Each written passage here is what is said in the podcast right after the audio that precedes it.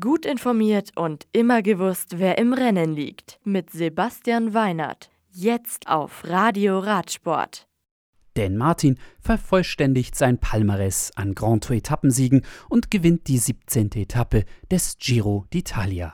Der Ire vom Team Israel Startup Nation ist lange in einer Ausreißergruppe dabei und kann schließlich seine Mitstreiter abschütteln. Er rettet 13 Sekunden vor Joao Almeida von De König Quickstep ins Ziel. Adam Yates von Bike Exchange kommt 30 Sekunden nach Martin auf Platz 3 ins Ziel.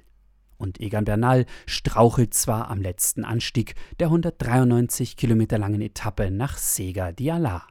Er kann aber seine fast zweieinhalb Minuten Vorsprung in der Gesamtwertung ins Ziel bringen und trägt damit weiterhin die Maglia Rosa. Adam Yates verbessert sich um zwei Plätze und liegt nun auf Gesamtrang 3. Die 18. Etappe am Donnerstag von Rovereto nach Stradella ist wellig und mit 231 Kilometern die längste des Giro.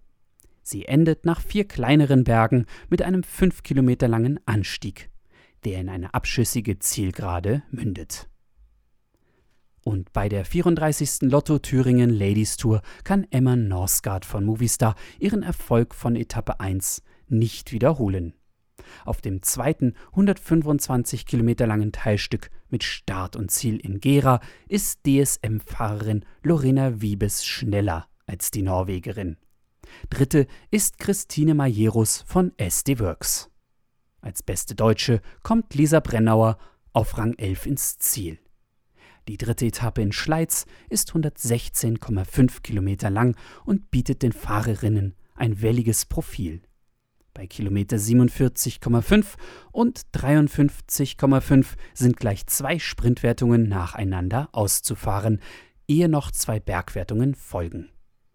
Die Rundfahrt durch Thüringen ist insgesamt fast 700 Kilometer lang und geht noch bis zum kommenden Sonntag. Bis zum nächsten Mal und gute Fahrt. Das Radio für Radsportfans. Im Web auf radioradsport.de